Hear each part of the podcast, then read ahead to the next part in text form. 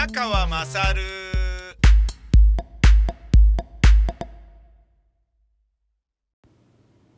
えーお前の母ちゃん宮川勝です。今日からですね、えー今日からというか今日、あの、私の年老いた父親と母親のワクチン接種の予約申し込みが始まったんですけど、電話がつながりません。うんまくおかけしておりますが、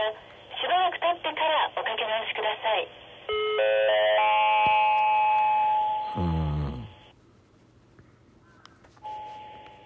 こちらは NTT です。はい。ただいまおかけになった電話は大変混み合ってかかりにくくなっています。えーというですね、えー、低たらく。で、一番、あの、まあ、これあの、そこそこね、電話はそうなるのは予測されることなんだけど、えー、じゃあネットはどうなのっていうね。あの、スマートフォンサイト、PC サイトで一番、まあ人が少ないのはまあ PC サイトだろうなと思って、PC サイト、あの、に、えーいちいちね、長い URL を打ち込んで、えー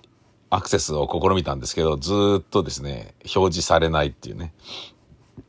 じゃあ、つってスマホで、あの、表示させようとすると、それでもページアクセスできないというね。えーこれあの、分かってたと思うんですけどね、ここにね、金かけるとか、ちゃんとしたセキュリティとかをやらないっていうのがね、あ、出た表示された表示されたぞ えっと、表示されたので、ちょっと一回止めます。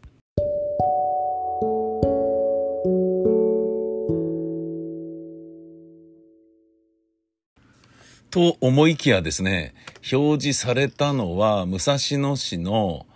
えーホームページで、新型ワクチン、新型コロナワクチン接種予約についてっていうページだったのね。で、そこで、えっ、と、インターネット予約の場合は、このページに行ってっていう外部リンクへ飛ばすリンクが貼られていて、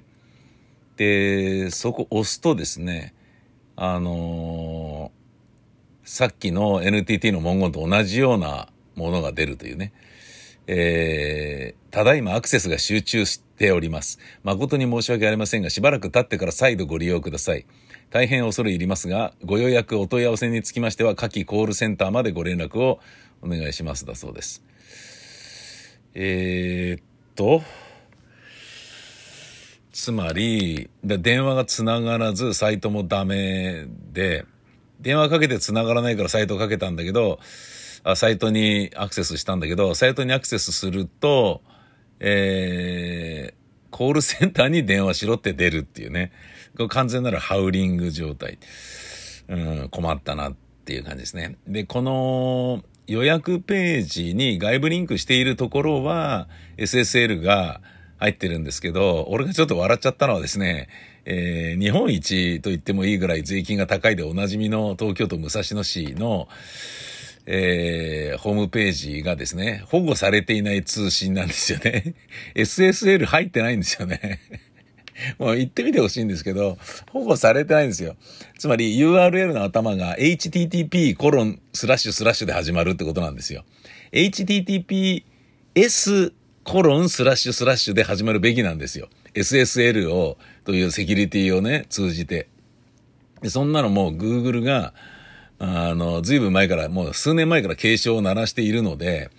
もうどのサイトも一生懸命やんなきゃいけないんだけど、全然、武蔵野市が保護されていない通信だから、これはちょっと日本のね、ネット環境とかの立ち遅れている話にならないレベルを顕著に表してるよね、これね。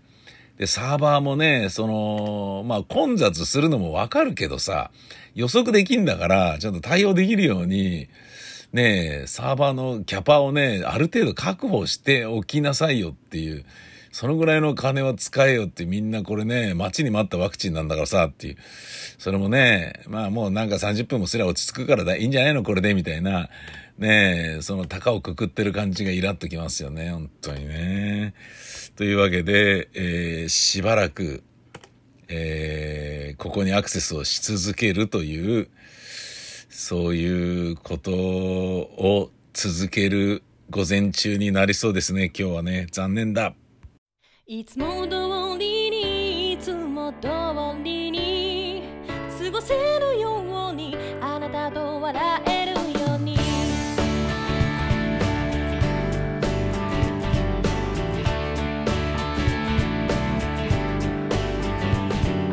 本当は何でもないこの日々がすごく大事だったりするんだね。喧嘩したまま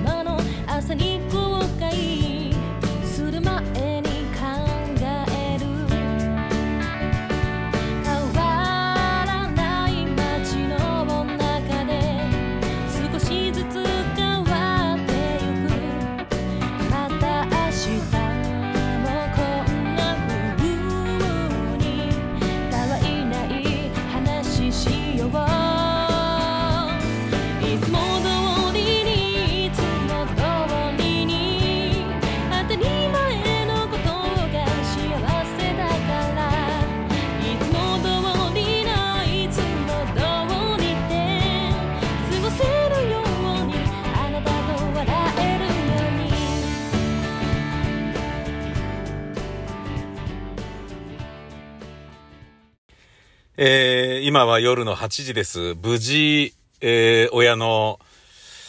えー新型コロナウイルスのワクチン接種の、えー予約が完了しました。えーなんとかですね、父も母も予約をすることが、取ることができてよかったなっていうのが、まあ、結論といえば結論なんだけど、結構な紆余曲折があり、時間かかるし、なんだそれっていう感じでしたね。うん。あのーまず、やっぱりね、えっ、と、8時半に電話予約もネットの受付も開始っていうことで、その両方をスタンバって、でも必要なものね、パスワードは本人の西暦プラス誕生日で、えーなってますよって、で、8桁の数字ですよ、つってね。で、ログインの ID は、あの、接種券に書かれてるこのナンバーですよっていうのがあって、多分全国統一の予診票みたいなものとかがあって、で、接種券がシールでね、えー送られてきていて、で、その予診票にはいろいろあの、まあ、以上のことを理解した上で接種をしますみたいなね。要はだからあの死んでもガタガタ文句言うんじゃねえぞみたいなそういうことも含めての、あの理解したかどうかっていうことの念書というか辞書が必要でね。だそれをね、ちょっと親父に話した上で、お袋にも話した上でサインをしてもらわなければいけないんだけど、で、連絡先を僕の携帯電話にして、メールアドレスも僕のメールアドレスにしたので、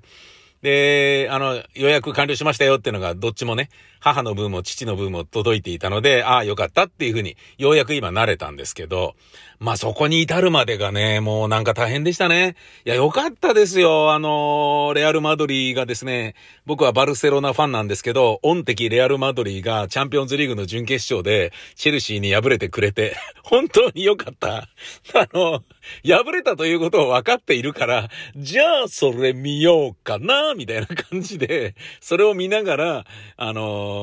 家のね、家電の古希のリダイヤルボタンを、あの、永遠に押し続けるっていうね。ただいま混雑プチって切って、で、またリダイヤル。で、ただいま混雑プチって、それ何度もやるってね。で、ハーフタイムに入ったら、パソコンの方から、あのー行くところを、要は申し込むサイトにね、クリッククリックっつって行くっていうようなことを、やってたんですよね。うん。で、全然ね、なかなか繋がんないですよね。やっぱりね、本当に。で、あれと思って、8時半から9時半ぐらいまでやってダメだから、これちょっと一回休んだ方がいいんじゃないかと思って、あの、レアル・マドリーがね、えー、チェルシーにやられるところをちょっと見ちゃおうかな、みたいな感じで、ワウワウオンデマンドでね。うん、まあ、その、あの、レアル・マドリーの試合を見ることってあんまないですもん。あの、バルサと戦うエル・クラシコか、あとなんか負けたと分かってる試合ぐらいしかあんま見る気にならないっていうね。前はね、レアル・マドリーのね、あの、ロベルト・カルロスとかね、ラウール・ゴンザレスとか、好きな選手いた時は、あの、イワン・エル・ゲーラとかね、いた時は、見てたんですけど、イエローとかね、もう大好きだったんですけどね、イエローどっかのなんかね、スペインの田舎町にね、引っ越して、なんかあの、なんかフルーツ農家みたいなのやってんだよね、確かね。ああ、イエローそんなになったんだと思ってね。なんでね、監督とかやってくんねえんだなと思って、まあやっぱ、やる気とかのね、あの、そういうのがあるんだろうな。やっぱね、アスリートのセカンドライフっていうのはね、なんか、なんだろうな、寂しいものもあるし、でも、それを寂しいと思うのは、ファンのエゴだったりもするからね。うん。僕がね、あのー、やってたラジオ番組が終わるたびに、宮川さんは今何やってんだろうって言われるんだけど、いや、意外とあの、似たようなことやってたりするのに、自分が聞いてた大好きな番組が終わっただけで、宮川さん今頃何やってるんだろうみたいな、あの、完全に、やっぱそういう風になるんですよね。それはもうしょうがないですよね。うん。だから、まあ俺もね、イエローに、あ、サッカーやって欲しかったなとか、携わって欲しかったなって思うのは、まあ、勝手だとはいえ、そのね、レアル・マドリーが、えー、今はもうあんまりね、好きな選手がいないんですよ。とりわけね、あのーもうね、乱暴でおなじみのセルフィオ・ラモスと、あと、な、な、もう、な、あの、ゴール決めた時のポーズがムカつくクリスティアーノ・ロナウドがいた時とかはもうね、なんだよお前みたいな感じだったんですけどね。えー、あとはまあ一番はもう、あのー、モーリーニョ監督がいた時ですよね。バルサの助監督のに目つぶししたりとかするんですよ、モーリーニョ監督。何やってんだよ、お前みたいな感じでね。で、そのモーリーニョと、ジョセップ、あの、ペップ・グアルディオーラの監督対決の時、ね、もうペップにね、すっごいあの、レアルの監督だったモーリーニョはね、敵外心をあらわにしてね、うん、で、実際にモーリーニョはペップが監督になる前に、バルサが監督として招聘しようとしていたんですよね。モーリーニョを。っていうのもあるから、で、それがね、ギリのところで頓挫して、ペップになったんですよね。確かね。だそういうなんかね、なんだお前本来俺がそこにいるべきなんだよみたいな感じなこともあったんでしょうね。ものすごいあの絶戦も繰り広げながらですね、いたんだけど、その頃からなんとなく嫌なチームだなみたいにね。前はね、バルサ、レアルマドリーどっちも好きだったんですよね。やっぱ、あの、サッカーが面白かったから。そっからね、あのー、もうね、えー、こう、民族構想のね、代理戦争みたいなものなのであるという、えー、いわゆるカタランと首都マドリーのね、スペインとカタルーニャの争いっていうような感じでね、えー、なってからは、ちょ、そういうの理解してからはちょっとマドリー応援できなくなったんですけど、逆に、えー、そうなると負けたと分かっている試合を見るのがもうね、楽しくでしょうがない、本当に。いや、もう全然心配じゃない。あ、なんか、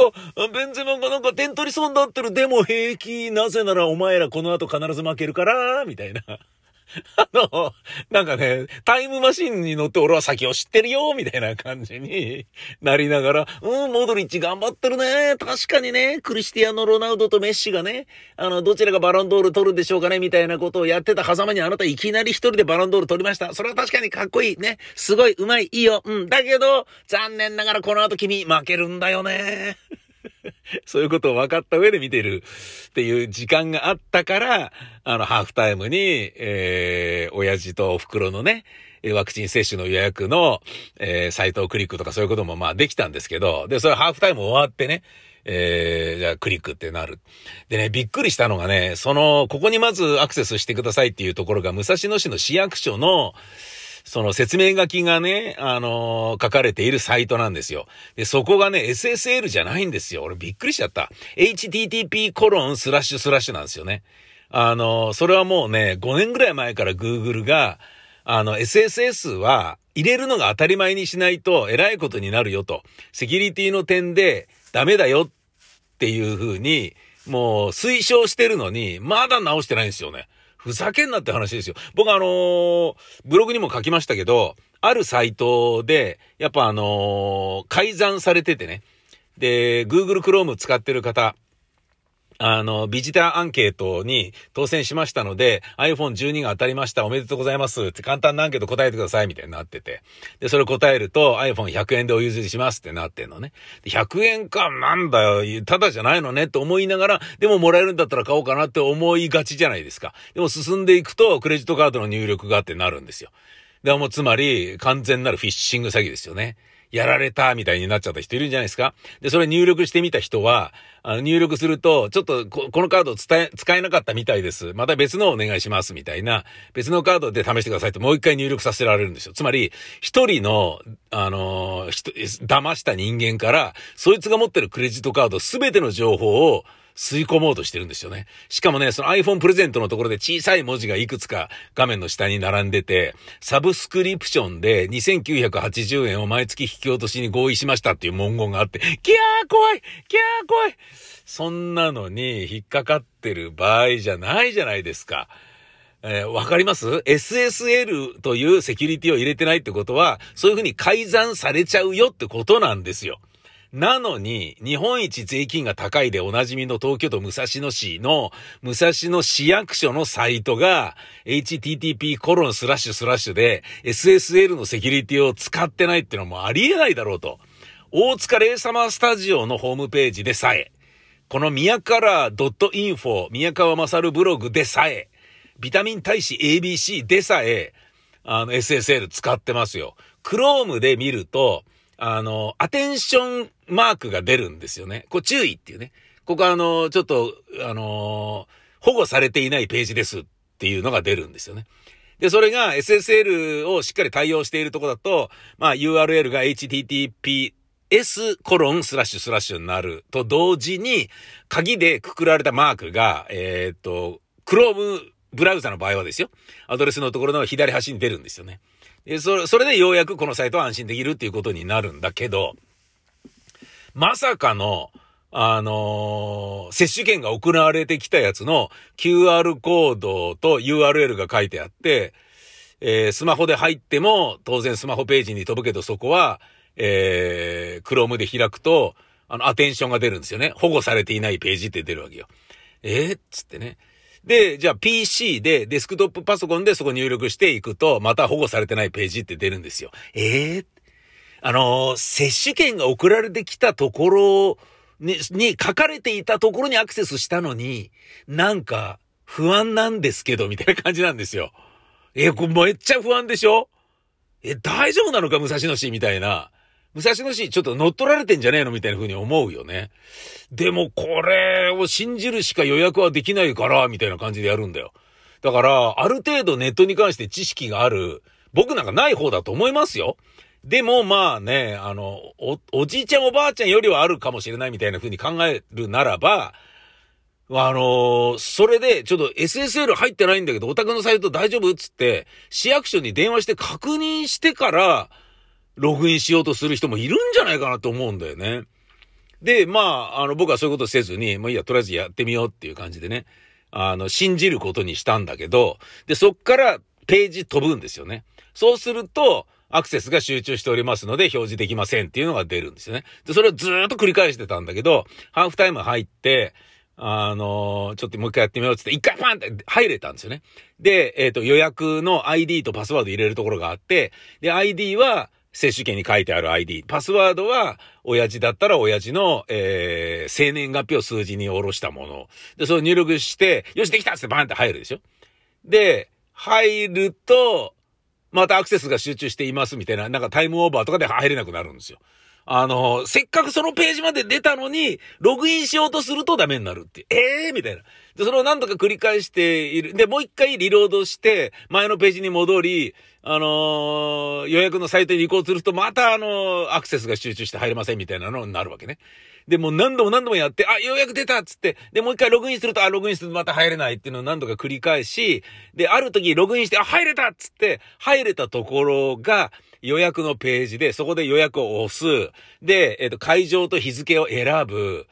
えー、指定されたね、タイミングがあって、で、1回目と2回目は同じ時間で、1回目がここだったら2回目がここって決まってるんですよ。つまり、3週間後にやるっていうのが決められてるから、5月20日だったら、6月の13日とかいう風にね、1回目が5月20日だったら、2回目が6月の13日みたいな感じで決められてるんですよね。で、そこで時間を15時だったら15時。で、1回目も15時で2回目も15時ですよって、もうそれも決まってんのよ。つまり混乱を避けるためにそうしてるんだろうね。それはそれでいいと思います。だけど、親父のように、お袋のように、俺か嫁さんが必ず付き添わなければいけない場合は、その二人のスケジュールががっつりと空いてなければなりませんよね。つまり、親父とお袋はいつでも大丈夫だとしても、俺のスケジュールが、その両方に空いてなければ取りづらいわけですよ。なんだよこれみたいな感じになっちゃうんだけど、まあもうしょうがないよね。うん。で、それで、えっと、こことここしかダメだから、じゃあここかなみたいな。ちょっと母ちゃん母ちゃんって、母ちゃんこの日行けるとかって、俺この2回目の方ダメなんだけど、ああ、私の大丈夫だよみたいな。じゃあこれで取るかっつって、そこに印つけて行こうとするじゃないですか。で、予約って予約すると、そこで、またアクセスが集中しております。つって、え、選んだのに、選んだのに、みたいな感じでダメになる。えなんだよ、ここまで来たのに、っていうね。あの、何段階もアクセス集中、アクセス集中で、ログインする前の段階でアクセス集中。ようやくログインのページが出たと思って、ログインしようと思ったら、そこでアクセス集中でログインできない。ログインようやくできたと思って、、ページを予約のボタンを押したらそこでまたアクセス集中。で、まあボタンが押せたとしても、えっ、ー、と、リストが出る。リストが出て、その中から選んで、じゃあ予約っていうボタンをプってこれで決まりだろうと思ったんだけど、そこでアクセス集中っつって何度も何度もアクセス集中に阻まれながらっていうやつなんですよね。で、これはちょっと考え方変えようと思って、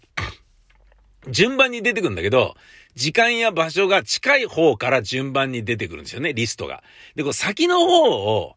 あの、やろうと思って。で、ページをね、めくるっていう、その候補が出てんのが5ページぐらいにわたってんだけど、その5とかいうのをピッと押すでしょで、5ページ目を出せば、一番あの、遅いね、6月下旬とかのやつになっちゃうかもしんないけど、確実に予約を取った方がいいから、そうしようかなと思って、5をボンと押してみたのね。そしたら、その5ページ目が表示されるまでの間に、アクセス集中とかって言って、もう一回やり直してからね、まあ何これみたいな。また最初からだよみたいな感じになって、でもこれじゃあ、ページめくるのダメだっつって、候補が出た段階で、その、そこの一番下のところとかにすればいいのかなと思って見たんだけど、一番下とかだと、なんだこれ違う、境、境町の方だぞ。で、よーく見たら、枠があってね、今何人余ってるみたいな枠があんのよ。あ、じゃあその枠の人数が多いとかやればいいんだと思って。で、あの、なぜかというとですね、あるところで僕予約をして、えー、お、できたっつって、こう、あ、これいけたと思って、プチッと押して、で、それでアクセス集中でダメだった時もあるんですよ。だけど、あの、行けたかなと思ったんだけど、残念ながら予約は取れませんでした。えー、あなたが入力しているうちに別の方の入力で、えー、その時間帯が満員になってしまったようです、みたいな。ええー悲しいでしょ？だから、えっ、ー、と、枠が少なめのところではないところに申し込むようにすればいいんだと思って、したら、なんかね、平日の15時30分とかなんか中途半端な時間で、そこで36人の枠があったんで、ここだと思って、ここなら親父とお袋絶対二人揃っていけんじゃないっつって、親父が取れたので、やった取れたっつって、よっしゃーっつって、こう続けてお袋もだっつって、したら、取れないんですよ。もう、もうそこ取れないんですよ。で、てか取れないどころかもう入れなかったね。親父を取った後、もうまたしばらく入れなかったです。2時間ぐらい。アクセス集中、アクセス集中で。ああ、みたいな感じ。で、ハーフタイムの後半をね、見て、で、オンテキレアルマドリーがやられて、あのー、セルヒオ・ラモスとかがね、悲しんでる、あの、ジ、ジネ・ディーヌ・ジダンとかが、手を叩いてるけれど、でもそれが空元気な励ましにしか見えないような絵とかを見て、よしよしみたいな感じのね、超絶性格悪い感じで、人が負けて悲しんでるのを見て喜ぶっていう、最悪な一コマを過ごしてから、もう一度やって、で、入れた、でも取れない、入れた、でもまたこっちへ進めないみたいなのがあって、ようやく終わったんだよ。もう結構午後、もうお昼ご飯食べた後でしたもんね、僕。何時ぐらいだったか ?2 時とか3時とかそのぐらいだったかな。もう、時間かかった。で、当然、その、アクセスできた時には、親父の予約を取った枠なんかは、そのリストの中に出てこないんですよね。ああ、もう当然待ってるわ、つって、だ別の日に取ったんですよ。2日ぐらいずらしてなんですよ。だから、1回目、2回目、親父の1回目、2回目、お袋の1回目、2回目、つまり計4回、あの、一気立ち会わなきゃいけないっていうね、自分の予約もできてないのに、自分も接種済ませてないのにっていう、そういう感じですよ。で、これなんだよって思うじゃないですか。でも、予約ができたからまあいいやと思って、いや、あの、この後何が必要なのかなっていうのを調べようと思って、えー、送られてきた冊子を丁寧に読むと、まず、えー、身分証明書ね。えー、それから、えーこの予診票に全部を記入してください。そして接種券。そして、えー、あとなんだっけな、あの、き、き、えー、せ、えー、なんだ、注射が肩に打ちやすい半袖の服とかで着てください、みたいな。そんな感じで書いてあったね。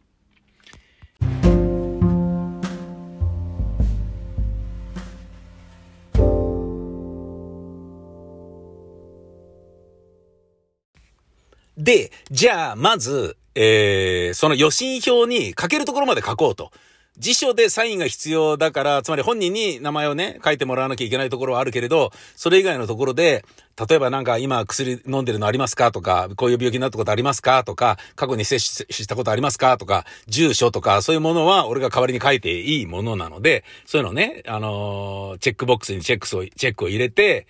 えー名前ね、俺が書いていいところには名前書いて、生年月日書いてとかそういうことやってたわけよ。したら、えっ、と、クーポン券は、ここに貼らない、あ、違う、クーポン券に書かれてる生年月日は5本、あ、違う、クーポン券に書かれている住所は、えー住民票がある住所と同じですかっていう項目、はい、いいえってのがあるのね。クーポン券に書かれている住所は、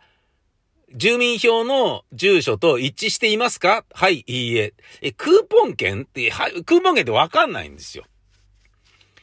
で、接種券って書かれてるものはシールで来てんだけど、クーポン券っていうのは入ってなかったのね。で、ちょうど、えー、クーポン券を、さ、えーさ、えー3月中か。えー3月末日までに、武蔵野市で地域振興券みたいなものもらってたんですよ。えー5000円分、1人5000円で母親の分と合わせて1万円分ね。で、それを使い切らないともったいないからっつって、なんか刺身買ったりとかそういうのに僕ね、あの4月に演劇の公演があるにもかかわらず、頻繁に吉祥寺行って、そのクーポン券が使えるお店を探して、えー買い物したりとかしてたのね。で、親父に、お袋に美味しいものを食べてもらってみたいなことをやってたんだけど、え、そのクーポン券はだってもう全部使っちゃってるから、何これみたいな感じでわかんないなと思って、これちょっと電話してみようと思ってね。で、予約の電話番号は当然ね、あの、ひしみ焼きやってるだろうし、まあ僕は予約取れたから、予約のところにかけるよりは全然関係ない普通の市役所の総合にかければ、まあ繋がるかなと思ってかけたら、ちょっと混んでますってなって、だけど2回目で繋がったのね、いや、そりゃそうだろうなと思って。なんでこんなに混んでんだよって文句の電話を交わしてるぐらいだろうから、まあすぐ繋がるじゃないですかね。で、えっ、と、武蔵野市役所に電話して、はい、もしもしどうなさいましたつって女性の方が出て、えっと、あの、送られてきた、あの、接種券に関してなんですけど、予約はできたのでも、予診票を書いていたのですが、予診票に書かれているクーポン券というのは、接種券と同じのことなんですか？って言ったら、あ、えっ、とですね、クーポン券は、えー、あの、入ってませんよ、つって。クーポン券は、えっ、と、予診票には入ってませんので、えっ、と、それはこっちへ来ていただいて、接種するときにこちらの係員がクーポン券貼りますので、って言われたのね。あ、そうなんですね。じゃあ、クーポン券は、そっちでスタッフが管理してるってことなんですよね。っていうことは、クーポン券に書かれてる住所は、あなたがお住まいの住民票がある住所と一致していますかっていう予診票の問いには、誰も答えられないんじゃないんですかって聞いたのね。えっ、と、クーポン券の住所が一致してるかどうかの質問ですか？はい。そう、予診票にあるんですけれど、それはクーポン券をそっちで持ってるのであれば、えー、一致してるかどうかの確認は、当日までできないってことですよね。じゃあ、この辺に関するチェック項目は、当日までできないってことでいいんですか？って言ったら、少々お待ちください、みたいな感じになって、で、もう一回また別の人間が出て、え、クーポン券ですか？はい。あの、クーポン券の、えー、なんかそっちで貼るって聞いたんですけど、で、あ、まあそうなんです、こっちで貼るんです、つって。え、っていうことは、えっ、と、クーポン券と接種券ってのは違うってことなんですよね。クーポン券と接種券、接種券にも住所書いてあるんですけど、接種券に書かれてる住所と一緒ですかっていうことと同じ質問だと受け止めてはいけないんですかって聞いたら、あ、少々お待ちください、つって、で、またね、保留音ですっげえ待たされて、もう全然別の人が出て、すいません、どうなさいました？いや、どうなさいましたじゃねえだろう、みたいな感じで、えー、っとね、つって、僕が聞いたのは、接種券と書かれてるシールは送られて、あの、同封されてたんだけど、一緒に入ってる予診票に書かれてるクーポン券は住所、えー、住民票がある住所と一致してますか？っていう質問がある、その質問に書かれてるクーポン券というのは何のことだかわからないんですけど、クーポン券は接種券と別なんですか？って聞いたら、あ、それは一緒です。なんだよ。わかかりました。ってすぐ、ものすごい速さで切ったんだけどね。その、多分こういう質問とかで、かけてる人がいっぱいいるだろうから、もうね、わかりました。じゃあ結構です。みたいな感じで、ブツツツツって、もう、鬼の速さで切ってやったんだけど、いや、もうこれね、ダメだと思って、役所ってこうだなと思って、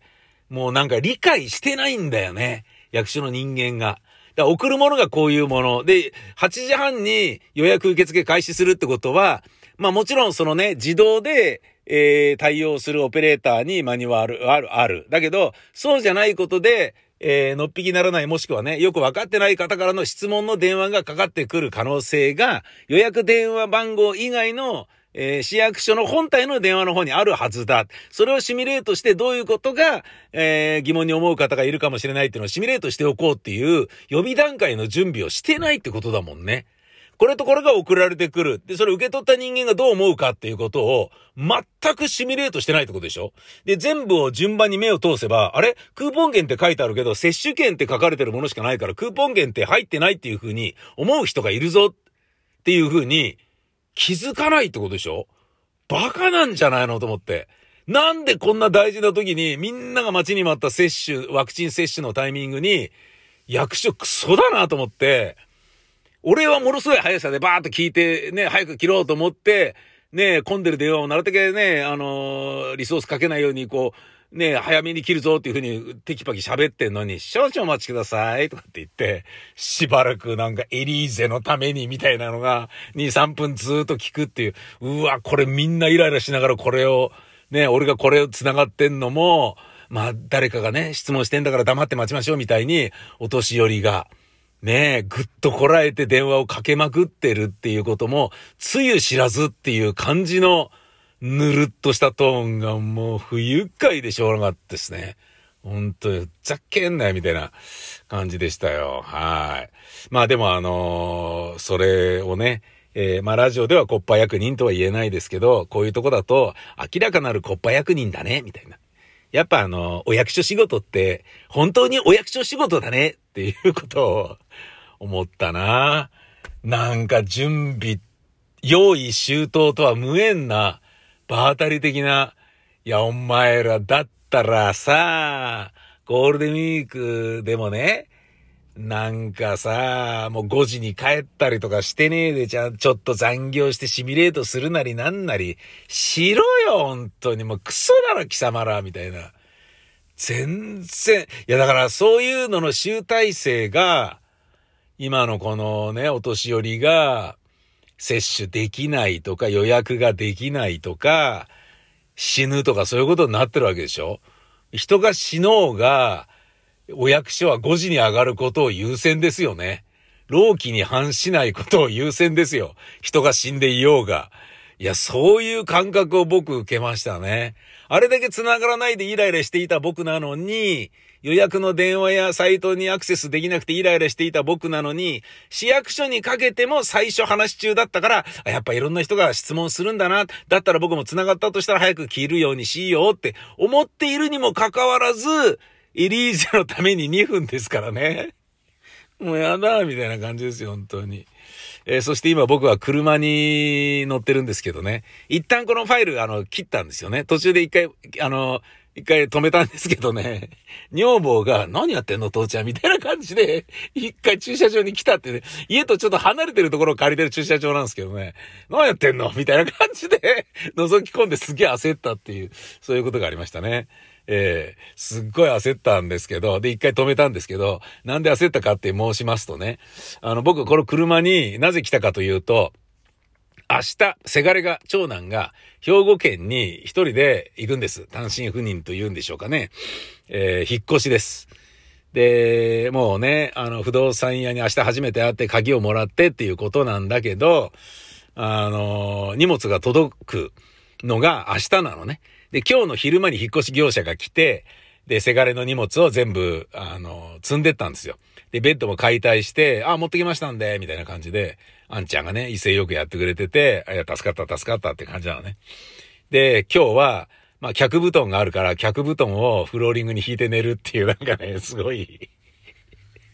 なんかあの、旅の人が、なんか迷い込んだ村に泊めてもらうみたいな感じで、うちのせがれが自分の部屋に寝るっていうね、感じになってるんですけどね。で、えー、その持ってったアートが、えー、荷物が届くのが、あさってということらしいのね。で、え、なんで明日じゃないのかな？みたいなのはあるんだけど、引っ越しなのにな？みたいなのは、だから、やっぱね、ゴールデンウィークだからっていうことなんでしょうかね。かわいそうだなと思ったね。だけど、明日ライフラインが開くので、電気、水道、ガス全部開くために、せがれはその新居に行かなければならないのね。で、そこに行くためにはまず不動産屋から鍵を受け取らなければならないでしょ。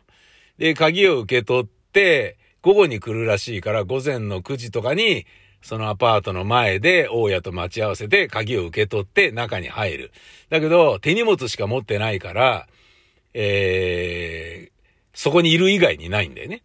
で、まあ、あのー、ライフラインの電気、ガス、水道全部来るよね。で、あの、開通しましたんでご確認ください。じゃあこれサインお願いしますみたいなものを一通りやるでしょ。で、その日の夜、つまり明日の夜、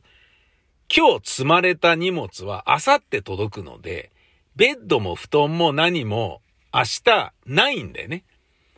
明日本人が新幹線で行くときに手荷物を持っていく、その手荷物しかないのね。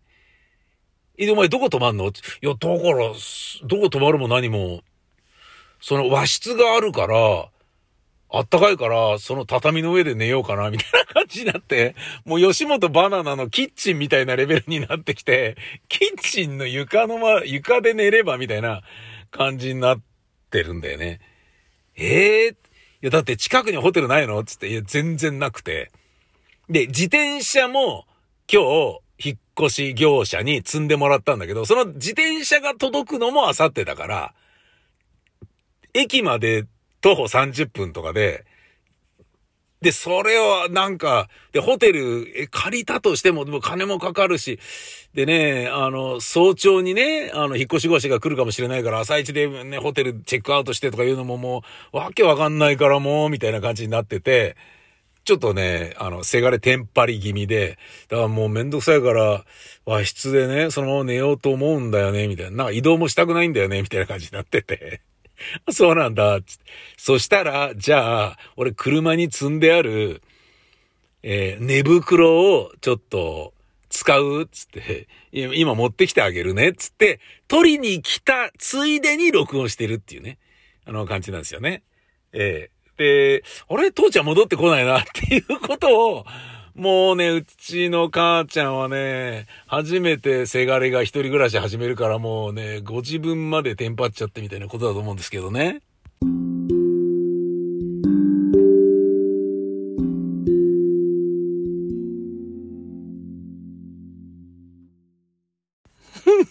えー、そしてですね、もう一回中断したのはですね、えーと、今度はですね、女房じゃなくて、いよいよもって、せがれがこらえきれずに、あの、父ちゃん父ちゃんみたいな感じで手を振ってて、あその、寝袋っていうのだけ受け取りに来ましたみたいな感じで、もう、くたびれてるから早く寝たいんだよみたいな感じになってて、ああ、恥ずかしい、ああ、恥ずかしいよ。車ですげえ喋って録音してるポッドキャストの、なんかね、こう、バカ話してる状態の、えー、様子を女房にもせがれにも見られるっていうの超恥ずかしいんですけど。すっげえ恥ずかしい。ああ、もうなんか、ちょっと、せがれがね、明日から一人暮らしなのに、最後の日に、父ちゃんが車に乗ってポッドキャスト喋ってるところ見るっていうね。超恥ずかしいんですけど。で、その、えー、俺のシュラフをね、寝袋を使って寝るんだったら、じゃあそれ持ってってもいいよ、みたいな感じで、じゃあ持ってきてあげるね、っつって、車に取りに来て、そのまま喋ってたので、おー、なんだなんだ、なんだなんだ、おー、車庫内にキーがあります。はいはい。いいんですよ、いいんですよ、それで。お、セット。いや、車、車。いやいや、分かってますよ、そんなの。ちょっと。え、ちょっと、びっくりした、今。なんか、ちょっと、あの、俺、あまりにも慌てたから、ポケットに入ってる、えー、車の鍵のボタンを押しちゃったみたいで、あの、車内にいるのに、あのー、な、鍵を、えーと、かけるっていうね。えー、ことをしたために、車内に鍵がありますみたいな、なんかすごいインジゲーターが出るっていう、なんかちょっと見たことない、なんかこう、車に叱られるっていうすごいちょっと残念なことになっちゃったな。まあ、あの、要はですね、えっ、ー、と、なんか車とか女房とか、えー、せがれとか、いろんなあのタイミングに、えー、横槍を入れられながら、そうまでして喋りたいのかみたいな感じのこともあるんですけど、まあちょっとあの面白かったのは、ええー、畳の上で、あの、何もない状態で畳で寝ようと思ってたの？みたいな感じで、超面白くって。でね、えー、8日に届くでしょ？荷物がね。で、そっから広げなきゃいけないのに、9日にはもう確か出社しなきゃいけないんだよね、確かね。え、何それ大変じゃんと思って。して、あの、ちょっとせがれがちょっと凹み気味だったのは、その、これから行く職場は、えー、と、結構、何度か、あの、新型コロナ感染者が出てるらしくて、マジで？みたいな感じですっげえ凹んでて。それはちょっともう、テンパってるからなんか、さらにね、ビジネスホテル探して予約して泊まるとかそういうことやりたくないよみたいな感じでもう辛労が激しくて、まあ初めてのことでもあるからさ、うん。しかもね、職場でちゃんといけん、ねえ、やっていけるのかどうかっていう不安とかがすっごいわけでしょ？すごいわけでしょっていうかすごいわけですよ。うーん、多分ね、あの、しばらくはヘッドヘッドになりながらね、やるんだろうけれど、まあ寝坊しないで、エクなりして頑張んなさいっていう、そういう感じだろうな。うーん。まあ今あの、せがれに渡したんで今ね、家で広げてみて、なんだよこれ親父くせえなみたいな。あの、多分前回僕泊まりで行ったのは、デイキャンプは何度か行きましたけど、泊まりで行ったのは多分9月か10月の、えー、富山県の、えー、海沿いのね、無料のキャンプ場に泊まった時以来だと思うんですよね。うん。だから、まあ、ちょっとね、汚れてる可能性はありますね。うん。そして、お袋の、まあ、親父の、えー、予約ができたことはすっごい良かったんですけど、で準備するものが、身分証明書、予診票、接種券なのね。で、身分証明書ってなると、親父は70歳の時に免許を自主返納してるんですよね。で、えー、60歳で免許を取って10年間乗って辞めたっていう感じなのね。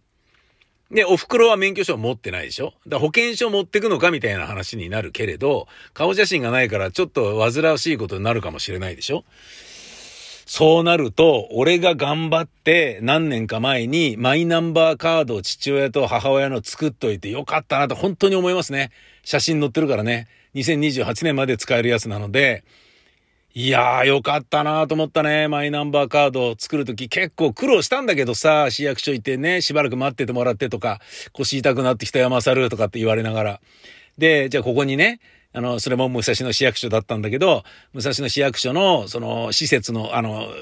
校内に、えっ、と、スピード写真撮るところあるから、それで撮って貼って提出すれば終わりだから、今日だけで済むから、もうちょっと頑張って、つって。で、親父写真撮って。で、お袋は認知症なんですけどね。じゃあ母ちゃん母ちゃん、この中入って写真撮るから、つって、スピード写真に、えー、金入れて、ね、じゃあ中入って、つったら、中入った瞬間に、その、スピード写真の、えっ、ー、と、自分の顔が映る鏡の部分があるじゃないですか。そこにおっぱいを押し当てるっていうですね、こと。いや、レントゲンじゃないから母ちゃんみたいな。レントゲンじゃないからねとかって、写真ってなんかレントゲンじゃないよ、顔写真だよ、みたいな。レントゲン写真をマイナンバーカードに載せても、本人かどうかの識別つかないから、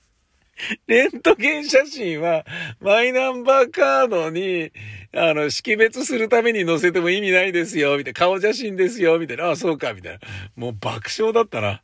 もうね、介護ってこうやって楽しむもんだぜ、みたいなことを分かりやすく教えてくれる素敵なおかんですよ、本当に。えー、ともあれ無事予約できてよかった、よかったというお話です。そして、明日せがれは、えー、旅立つのであります。寂しくなりますけれどね。うん、まあでもね、あのー、このことから、えー、良い側面を見出すのならば、ステイホームで4人揃って家にいることが非常に多い我が家ですが、えー、朝の、えー、トイレの大混雑が思いっきり緩和されるだろうなっていうね。音やん早く、音やん早くとか娘に言われる回数が減るだろうなっていう話です。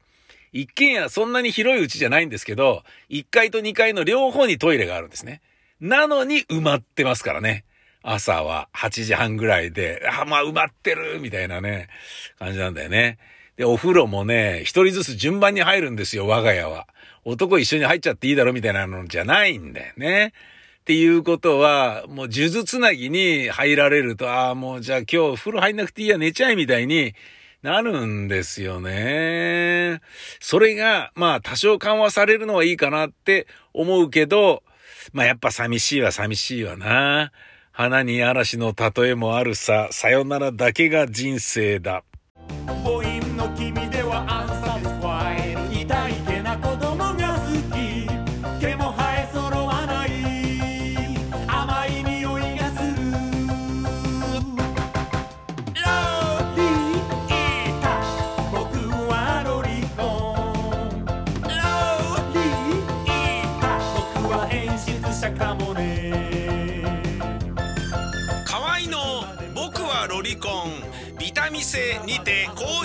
発売中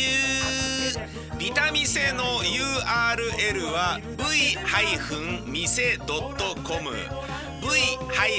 v-mise.com です。ビーパ僕はロリコン。